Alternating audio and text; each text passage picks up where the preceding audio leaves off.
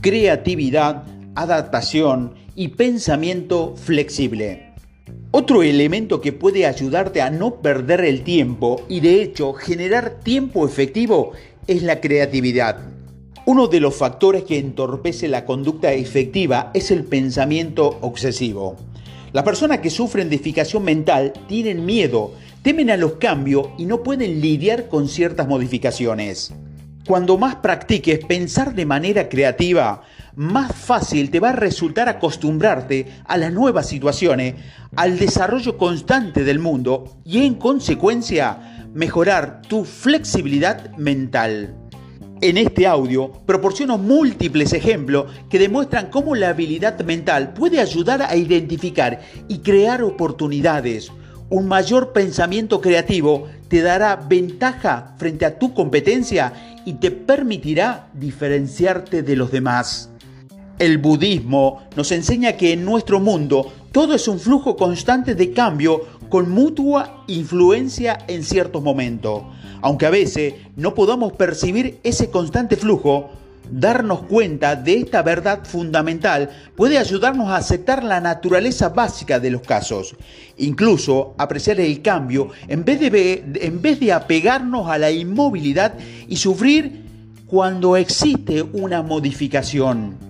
No tengas miedo al cambio, ya que es la naturaleza de nuestro mundo. Aprende a fluir, a adaptarte y a disfrutar de la dinámica naturaleza de nuestro ser. Aprender a potenciar oportunidades.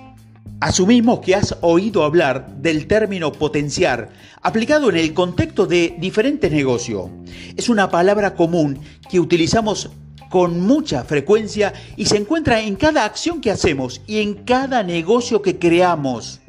Antes de emprender algo, pensamos en cómo podríamos lograr que el resultado de esa acción nos ayudara a alcanzar algo mucho más importante. A lo largo de los años hemos mejorado nuestra manera de pensar y cuanto más practicamos, actuamos de manera más efectiva. Por ejemplo, si estás interesado en trabajar con un cliente grande en una cierta área, ve y hazle una oferta por un acuerdo que no pueda rechazar, incluso a una tarifa simbólica o a tu cargo. Ahora, tu nombre figura en la lista con el resto de tus clientes, algo que te va a ayudar a abrir la puerta a otras grandes clientes en el mismo ámbito. Utiliza todos tus logros para abrir nuevas puertas. A veces es mucho más fácil conseguir algo en un ámbito, pero ese mismo logro puede ser considerado importante en otro ámbito que te gustaría conquistar.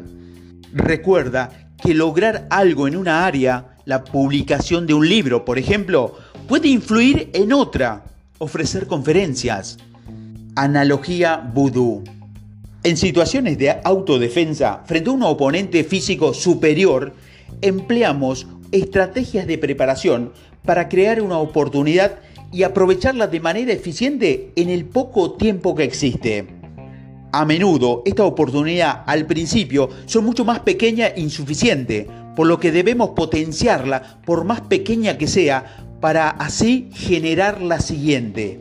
Es algo similar a abrir gradualmente una puerta, haciendo que el espacio sea cada vez más grande hasta realmente poder pasar.